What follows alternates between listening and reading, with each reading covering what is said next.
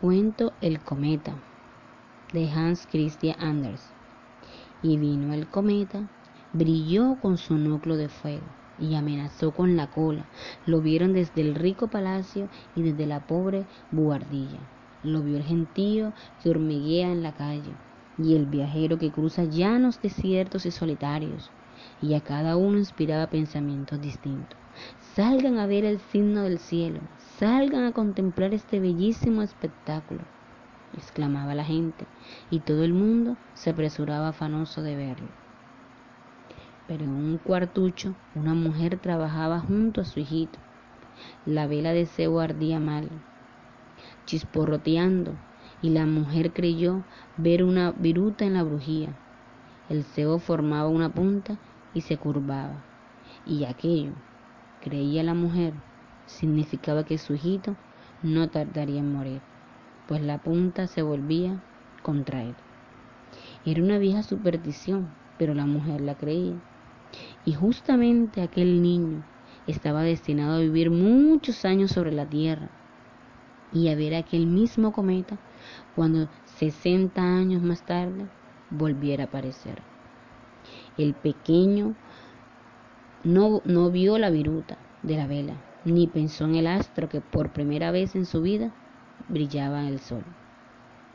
Tenía delante de una cubeta con agua jabonosa, en la que introducía el extremo de un tubillo de arcilla, y aspirando con la boca por el otro, soplaba burbujas de jabón, unas grandes y otras pequeñas. Las pompas temblaban y flotaban presentando bellísimos y cambiantes colores que iba del amarillo al rojo, del lila azul, adquiriendo luego un tono verde como hoja del bosque cuando el sol brilla a su través.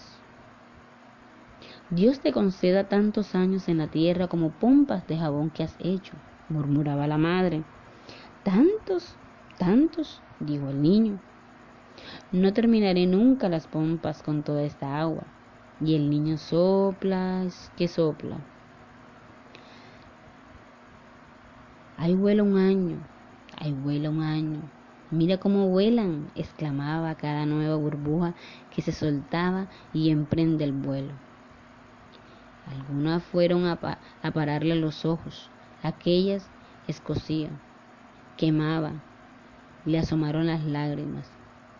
En cada burbuja veía una imagen de lo porvenir, brillante y fulgida.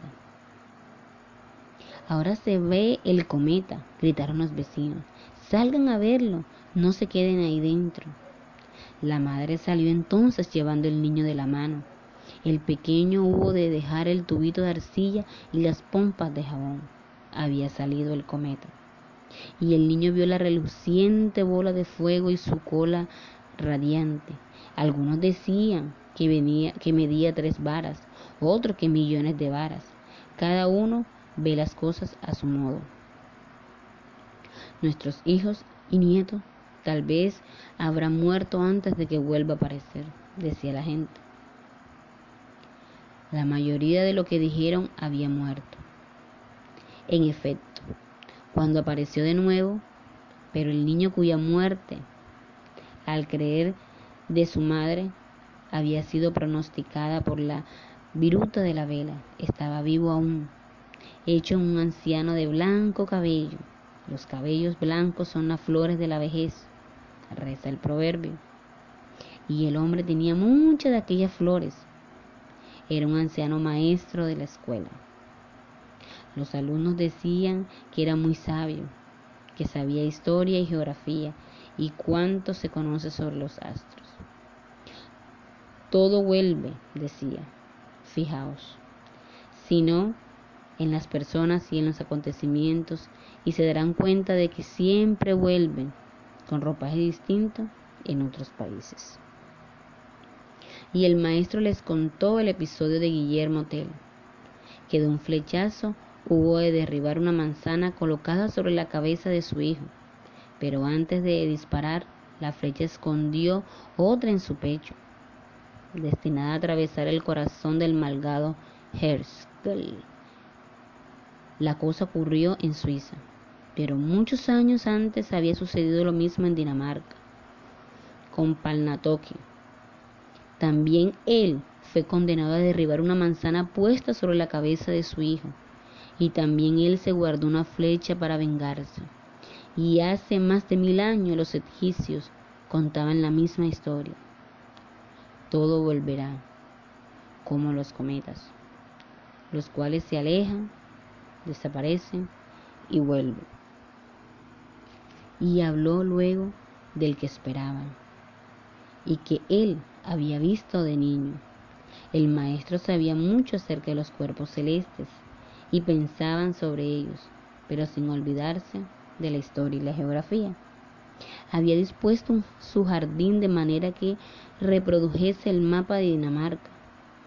Estaban allí las plantas y las flores tal como aparecen distribuidas en las diferentes regiones del país. Tráeme guisantes, decía, y uno iba al bancal que representaba Loyan. Tráeme al Forfón. Y el interpelado iba a Langela, la hermosa encina azul. Y el romero se encontraba en Geisgen y brillaban Ociacanta en Silgerborg. Las ciudades estaban señaladas con pedestales. Allí estaba San Canuto con el dragón, indicando Odense. Absalón con el báculo episcopal indicaba Soro. El barquito con los remos significaba que en aquel lugar se levantaba la ciudad de Araos. En el jardín del maestro se aprendía muy bien el mapa de Dinamarca, pero antes había que escuchar sus explicaciones y este era lo mejor de todo.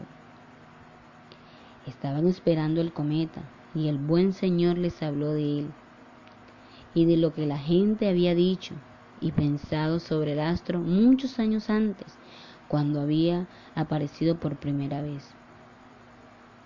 El año del cometa es un año de muy buen vino, dijo. Se puede diluir con agua si quieren que no se note. Los bodegueros deben esperar en el agrado de los años del cometa. Por espacio de dos semanas enteras el cielo estuvo nublado, y a pesar que el meteoro brillaba en el firmamento, no podía verse. El anciano maestro estaba en su pequeña vivienda, contigua a la escuela, el reloj de Bonlon, heredado de los padres. Estaba en un rincón, pero las pesas de plomo no subían ni bajaban, ni el péndulo se movía. El cuclillo, que antaño salía anunciar las horas, llevaba varios días cerrados, silencioso, en su casita. Todo en la habitación permanecía callado y mudo. El reloj no andaba, mas el viejo piano, también del tiempo de los padres, tenía aún vida. Las cuerdas, aunque algo roncas, podían tocar las melodías de toda una generación. El viejo recordaba muchas cosas alegres y tristes, sucedidas durante todos aquellos años, desde que, siendo niño, viera el cometa, hasta su actual reaparición. Recordaba lo que su madre había dicho acerca de la viruta y de la vela, y recordaba también las hermosas pompas de jabón, cada una de las cuales era un año, había dicho la mujer, y que brillantes y ricas de colores. Todo lo bello y lo agradable se reflejaba en ellas, juegos de la infancia, ilusiones de juventud, y todo el vasto mundo desplegado a la luz del sol, aquel mundo que él quería recorrer. Eran burbujas del futuro. Ya viejo, arrancaba de las cuerdas del piano melodías del tiempo pasado, burbujas de la memoria, con las ideaciones del recuerdo. La canción de su madre mientras hacía calceta el arrullo de la niñera. Ora sonaban melodías del primer baile.